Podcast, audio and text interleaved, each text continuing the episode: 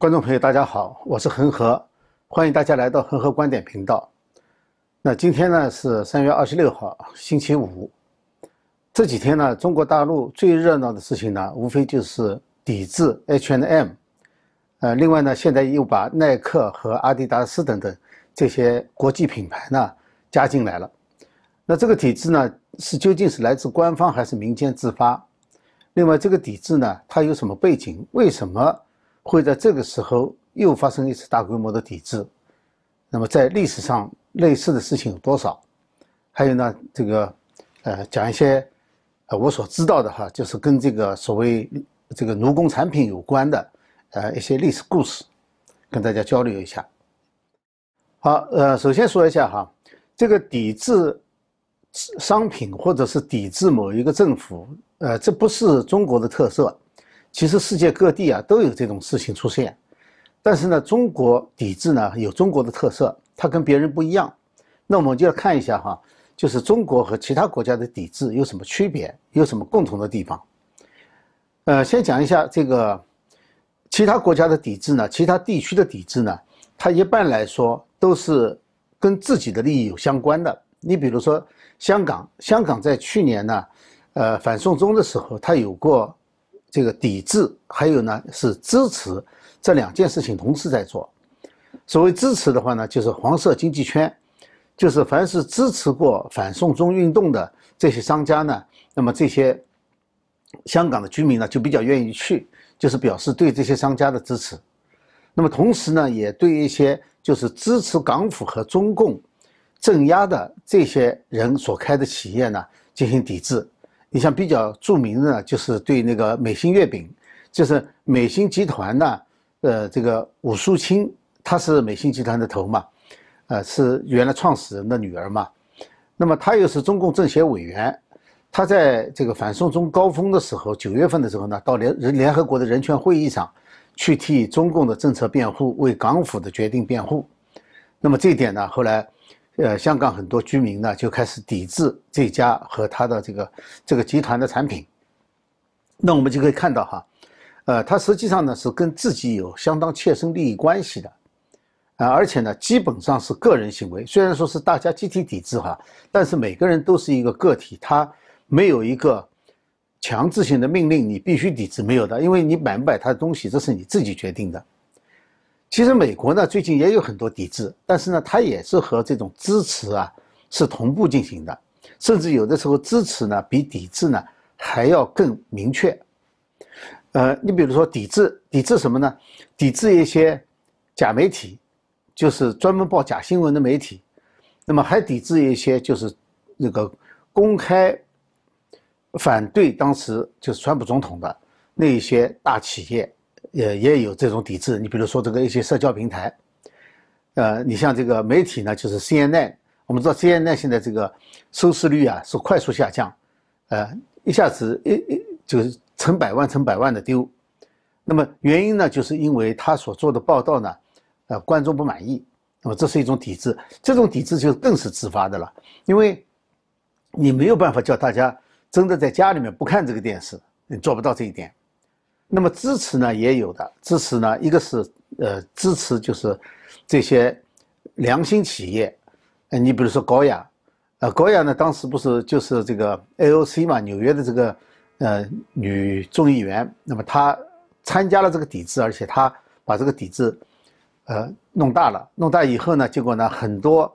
支持川普总统的人呢就支持这个高雅这个。总裁的决定，所以呢，他们就去买高压产品。这高压产品呢，在呃很短的时间之内吧，就一下子销售量增加了十倍。所以他给这个 AOC，就是纽约的这个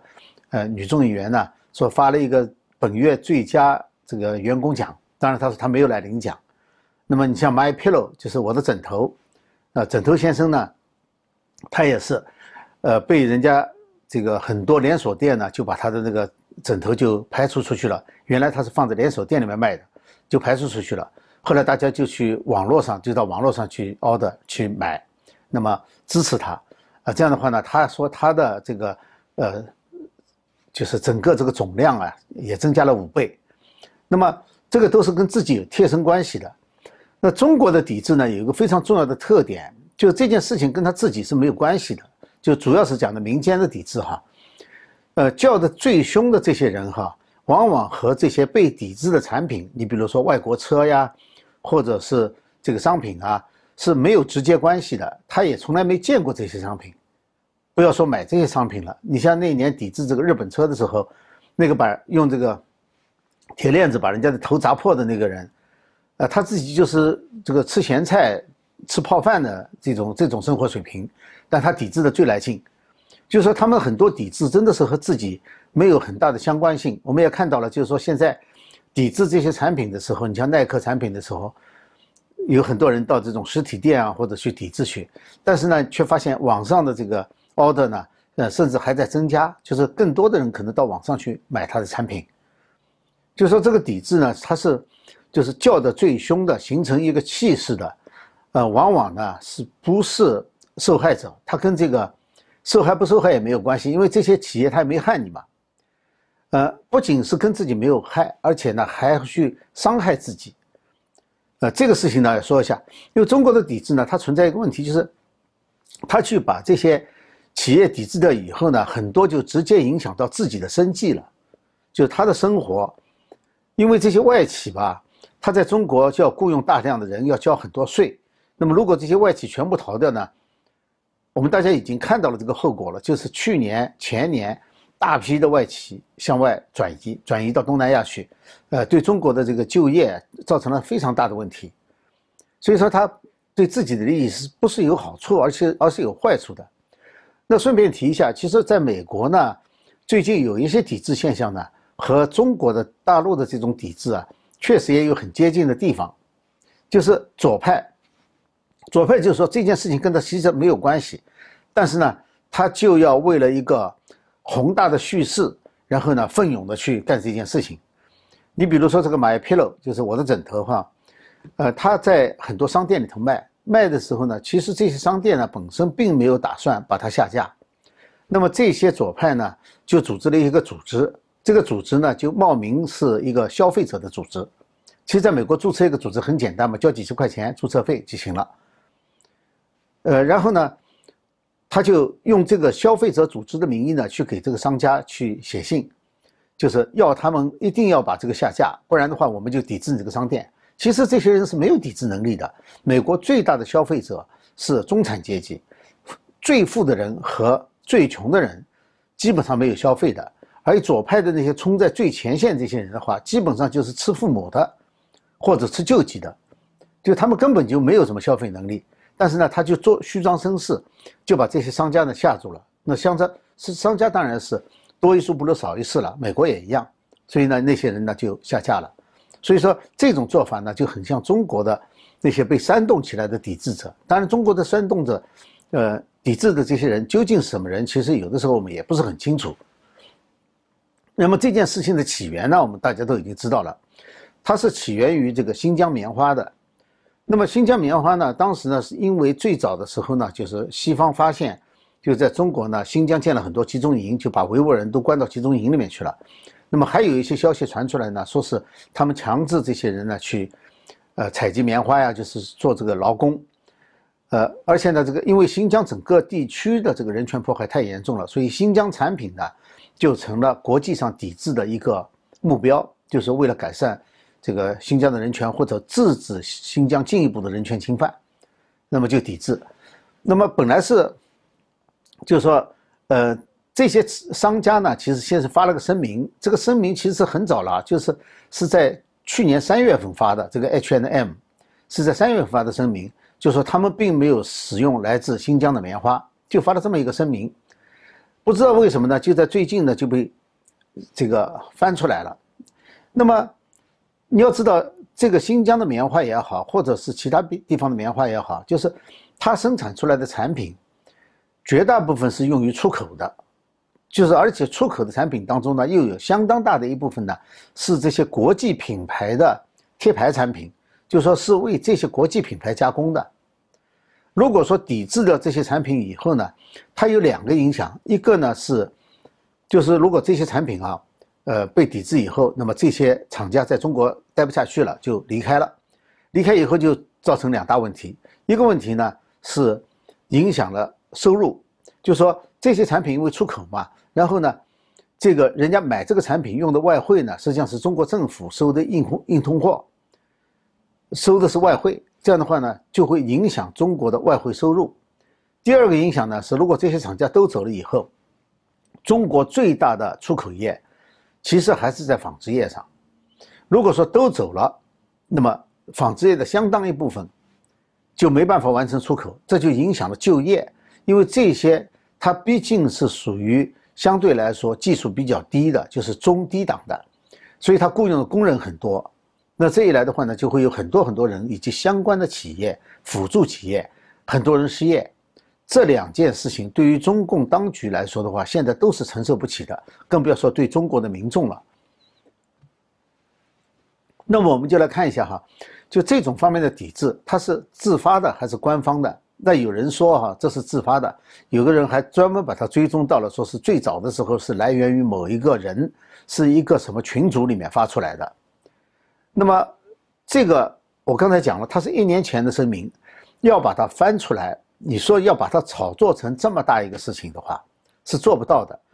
在网络上的人都知道，就是为了很多人为了自己能够成为网红，或者是能够吸引观众，他做很多耸人听闻的事情，他也可以把旧闻拿出来翻，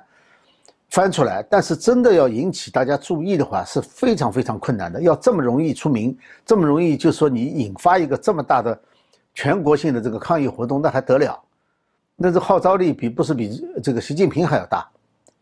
不可能的事情。所以一定有官方的煽这个煽风点火。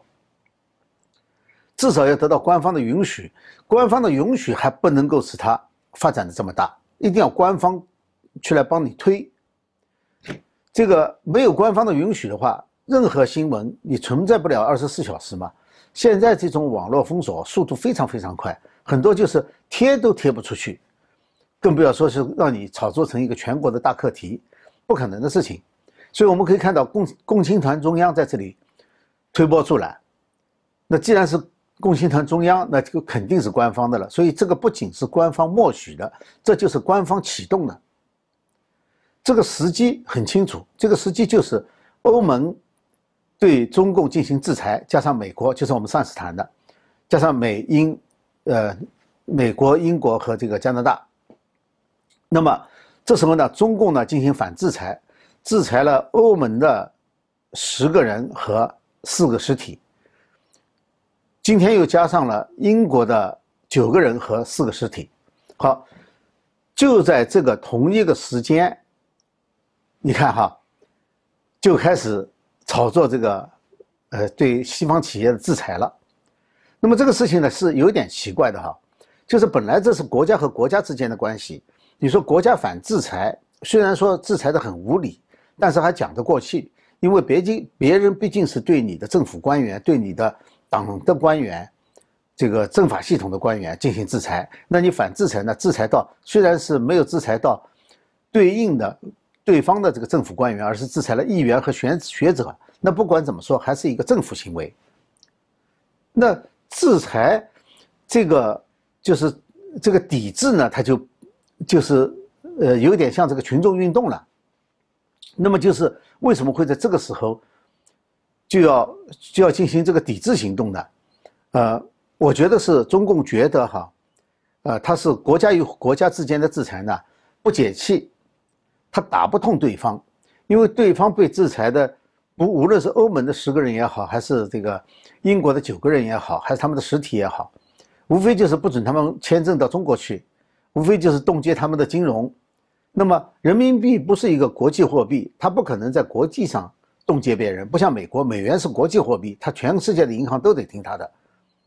所以说，这些人无非就是不到中国去，这个制裁不了人家，人家也没打算去，就是打算去的，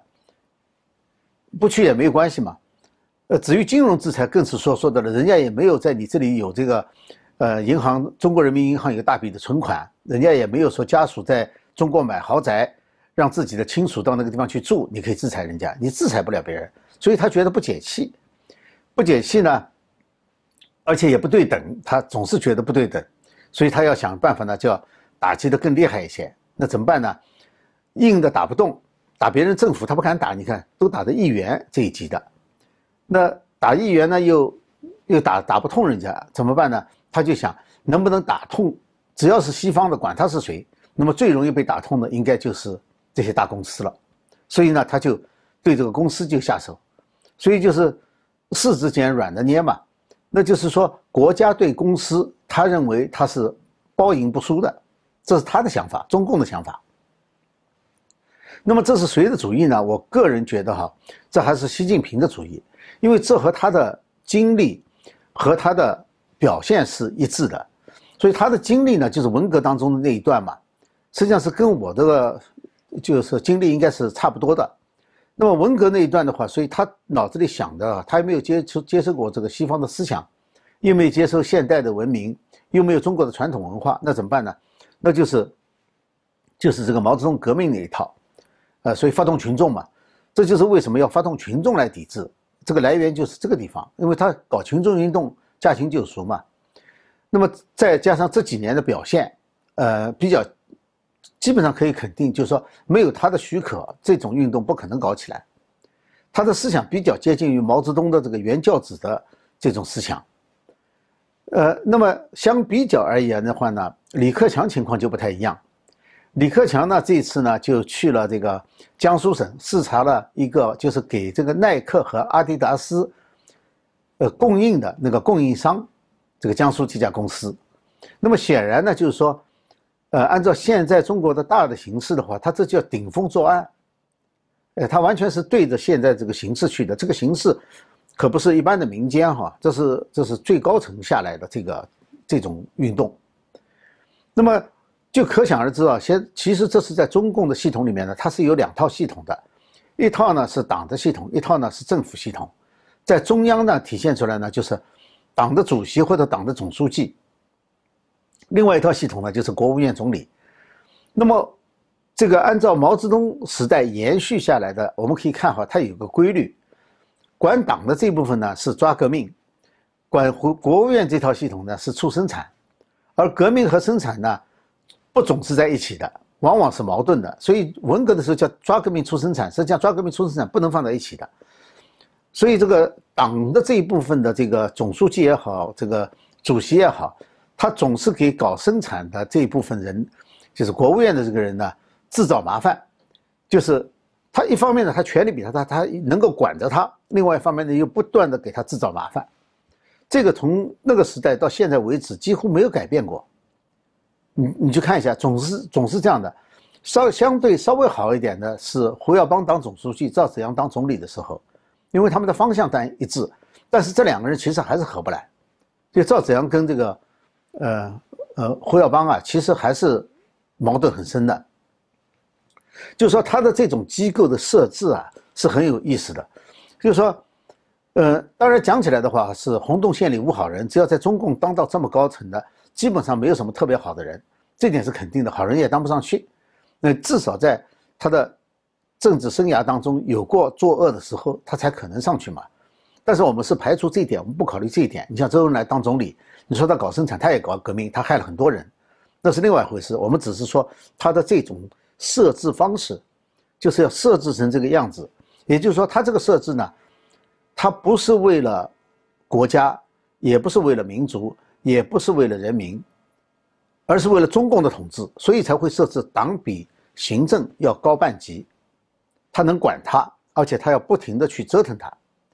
啊，这就是呃中共的这个设设置，就是为他自己的保他政权。毛泽东以前说过哈，文化大革命七八年要来一次，那这个呢后来没有完全兑现，虽然说，呃，确实过几年会来一次运动，呃，因为。从这个文革结束以后，你至少经过的就是有过呃六四镇压，有九九年迫害法轮功，这是十年一次啊，八九年、九九年，然后后来呢就是对西藏、对新疆，还有呢对这个呃国内的各种宗教团体，呃，他是也是过几年来这一次，但是呢，严格的说，作为一个有规律的政治运动，每七八年来一次呢，毛泽东的这个预言呢没有很准确。但是呢，现在可以看得出来的有一条倒是很准确的，就是每过几年要对外国国家也好、公司也好、产品也好，要进行一次大规模的全国性的抵制运动，哎，它也是一场运动，这个倒是实现了。那么这种抵制是一种什么行为呢？呃，就是我们讲了，这个不仅是中国，世界各地都有抵制。你像我有有一阵子，我就专门不买某一个产品，其原因就是我对他这个公司有意见。那么这种一般是消费者的个人行为，就很多人我就是不喜欢，我就不买。那么个体的抵制呢，就是它有一个表态的作用，就是我认为从我出于正义的考虑，我买这个产品是违背我的基本的原则的，我个人给自己下的底线的，所以呢，这有一个自我表态的意思。如果是集体抵制的话呢，那么它往往是有共同的观点或者共同的利益。呃，这个就是像我刚才讲的，就是像香港的抵制啊，美国的这个消费者的抵制，消费者的这种抵制。那么，中国的抵制还有一个很大的特点呢，他自己不买，或者他自己根本就没买过，他不让人家买，跑到人家商店门口去砸人家，那这也是一个特点。那么，如果是大规模的有组织的抵制的话呢，那就是说有有人或者有一个团体或者一个集团，或者是有一群人，他们想，呃，就是大规模的像中国大陆这种大规模的抵制哈。他往往是打算去打击这个经济，以便威胁政府。所以说，就是像这种规模的抵制，往往是反对党或者是革命党的行为，不是执政党的行为。有哪一个执政党会自己下功夫去搞乱自己的？很少的。当然，美国现在有一点了。那个，那么。呃这个，所以我们看到中共已经发发起过无数起就是抵制外国商品的这种行动了，这种大规模的运动了。那么为什么会这样呢？就是说你是执政党，你本来是应该搞好自己的国家治理，像这种大规模的抗议活动，一般都有目的的。你像这个去年夏天这个美国的黑玫瑰运动和 Antifa 的这个暴力行动。那是左派想要利用这件事情来整川普，要把这件事情闹得把美国闹大了以后，来达到他们的这个也是，其实就是反对党和革命党的这种意思。那个是类似类似的意思。所以说，中共呢，一个就是他执政了，虽然说执政了七十多年哈，他还是一个反对党的心态，还是一个革命党的心态，他老认为自己还在山沟里面，要把国民党搞乱。这个观念他从来没有是就是丢掉过，就是老是要搞破坏，哪怕给自己造麻烦，给自己造麻烦他也不在乎，他不认为自己这个这个就是这个国家这个国家人民的利益是跟他有直接相关的，所以他这个思想方法来源于什么地方呢？来源是马克思列宁主义的这个阶级斗争，更明确的是毛泽东的继续革命理论和继续革命的实践。我为什么要这么说呢？因为毛泽东这个继续革命啊，他理论上是要革自己的命，当然不是只革毛泽东自己的命了，是指革毛泽东所建起来的这个官僚系统的命，就是这就叫继续革命。所以继续革命是不定的、不断的否定他自己，是这么一个呃理论。那么中共上台以后呢，三大改造和这个反右这两个运动呢，它主要你可以把它认为是。这个旧革命就是毛泽东所说的新民主主义革命，就是中共夺取政权、推翻所谓旧制度的这个革命的延续。但是文革呢，就是革自己的命了，因为他当时的目标啊是对准的，除了这些常规的地府反坏右以外，那么这个黑九类啊、黑五类也好、黑九类也好，那么他实际上目标呢是对准的中共自己的官僚机构的，所以那个是真正的继续革命的实践。那么现在呢？我觉得哈，这种大规模的群众运动性的这种抵制行为哈，它虽然不能和那些政治运动相比，但是呢，我觉得它是这种思维方式的一个新的表现形式，是一种另类表表现形式，本质是一样的。这一点呢，我认为哈，中共到现在对自己没有自信，因为这种事情本来是国与国之间的，或者是公司与公司之间的事情，不需要发动群众。为什么要发动群众来解决一个本来执政党、一个政府可以解决的事情，而且一个政府应该解决的事情，就说明中共对自己一点信心都没有。他要让群众出头来为自己壮胆，他要让群众出头让对手胆寒。他认为让对手胆寒，但我不知道对手会不会胆胆寒。就说这种思维方式、这种行为哈，我觉得在全世界找不到第二例。有人说北朝鲜，北朝鲜金正恩可是呃自己出来这个担当的，他自己他不需要群众运动，群众运动是呃不是做给世界看的，是他自己喜欢这个感觉，这个有点像毛泽东，呃他自他要这个感觉，但他自己是出头的，所以说我说全世界找不到第二个国家，就这个道理。那么。其实这个呢，其实还反映了一个问题。这个问题中共也知道，但是他不管他。就是中共这个从这个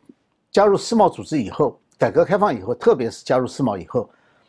中国的经济呢和世界经济呢就慢慢的就融合在一起了。虽然说没有完全融合，但是至少是你中有我，我中有你，互相之间谁也扯不开，就是这种形式。那么它有对中共来说，它有它的优势，就是西方想脱钩很困难。想制裁也很困难，很难做到在这个反击中共的同时不伤及自己。那么这是这个呃，对于中共来说，他认为这是优势，但是其实这个优势呢也是一个劣势，就是这些公司是外资公司，你不可能打击这些外资公司不伤到自己一回事。就当这些外资公司撤走的时候，你马上就面临着税收啊，这个外汇收入啊。呃，就业啊，这一系列的问题，那怎么怎么对付？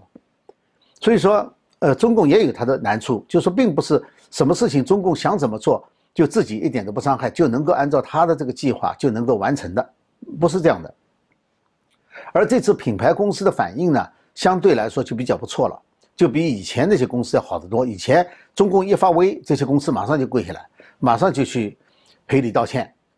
但这次呢？至少到今天为止，大家还坚持住了底线。将来怎么说，我们不知道，不管他。但是我我觉得这次表现，不管怎么说，有了很大的进步。这一点必须承认啊，是川普总统的政绩，就是他在执政的这个上一届四四年的这个执政的过程当中啊，他把整个不仅是美中关系的这个局势扭转过来了，把全世界的大环境也扭转过来了。就是很多公司已经不能像以前那样子，就是对着中共。一发火就去，呃，低头，就用这种方法去度过这个难关。现在大家也不想这样做，也不能这么做了，因为全世界大家民众和政府其实都已经清醒了，逐渐清醒了。那么再讲一下这个农工产品哈，农工产品的这个出口啊，其实是一个很老的问题，在很长时间之内哈，呃，一直没有人管，其实没有得到应有的关注。那么。这个呢，我认为是一个就是西方国家政府的绥靖政策，还有呢金融机构这个大的跨国公司的利益所导致的。所以为什么我再三说，就是川普总统做了一件大好事情，就把这些事情放到面上来了，到了面上透明了，让民众都看到了，你就隐瞒不过去，你就不可能装装作视而不见。呃，我讲个故事啊，二零零四年的时候。我们知道，美国有一个组织叫追查迫害法轮功国际组织，简称追查国际。他们在二零零四年的时候呢，发表了一个关于这个中国劳教所劳教产品的调查报告，其中有一部分呢是谈到了河南有一个叫 Replica 的这个做假发的假发公司。那么，呃，这篇文章这个调查报告发表以后呢，呃，就被南华早报的一个记者，这个人呢叫。安德里尼，安德里尼听上去像个意意大利人。南华早报是英文的嘛，在香港。那么被这个记者看到了，记者看到以后呢，他就自己跑到河南去进行调查，在许昌。到许昌，他调查了几个劳教所，还参观了，人家还请他去参观了劳教所。呃，还得到这个劳教所的低级官员的证实，是他们确实是加工一些什么产品，劳教产品啊什么。呃，他。调查核实以后呢，结果自己差点被抓了，那 他就赶紧逃回逃回香港去，就写了一个他的报道。那么这个报道里面呢，还涉及到了一个问题，等于是这个这是一个接力调查。调查到什么呢？就调查到有六家国际大的金融机构是河南瑞贝卡这个头发公司的假发公司的这个最大的股东之一，就是有六家持股，而且是重要股份。结果呢？这件事情呢，呃，就是，呃，又过了几个月哈，呃，到了二零零六年的时候，二零零六年的时候呢，呃，纽约有一个杂志叫《Village Voice》，呃，《Village Voice》呢，Village 呢就指的是这个美国东村嘛，就是他是艺术家，就这个杂志呢是一个呃艺术家时尚杂志，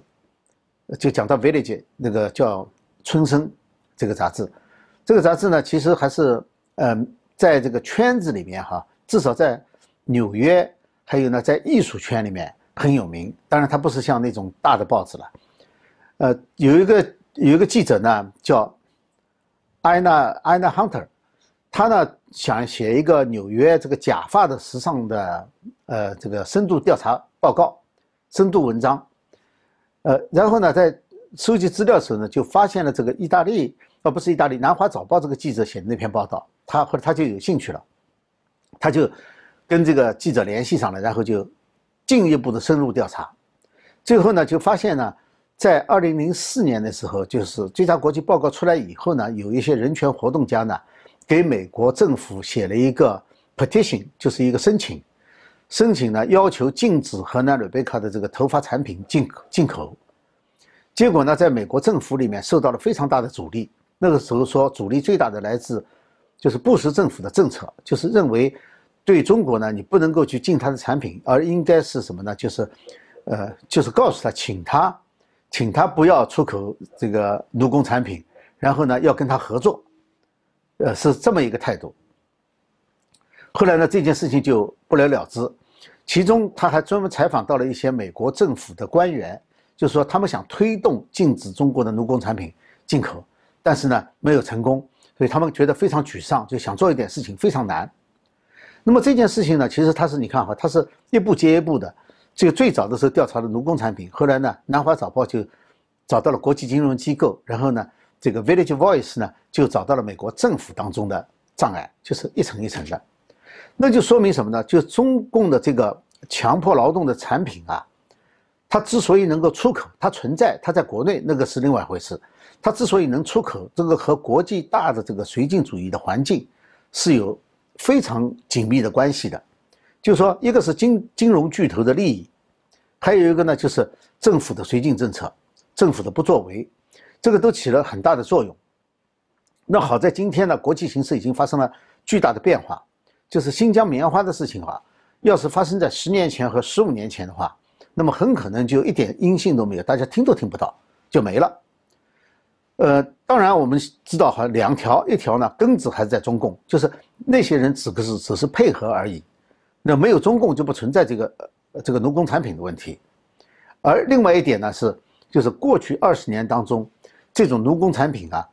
它是和这个中共对那些就是宗教信仰团体的迫害，呃，对人权的迫害，对少数主义的迫害紧密相关的，是联系在一起的，而这些团体呢。是持久的，特别是像法轮功团体啊，持久的不懈的向全世界讲清中共的这个迫害，包括奴工产品，来这个曝光中共的这个罪行。所以说，努力到今天，呃，今天能够有发生这么大的变化，和这些团体、这些人的努力是分不开的，也是一个他们活动的这个结果之一。好，那么今天呢，我就跟大家。呃，聊到这里哈，那还是请大家，如果喜欢这个节目的话呢，请订订阅、点赞和转发。呃，还有呢，我们在优美课呢也有了自己的一个频道，那么大家可以过去看一看，喜欢的话也可以订阅。好，那么今天呢就跟大家说到这里，我们下次节目时间再见，谢谢大家。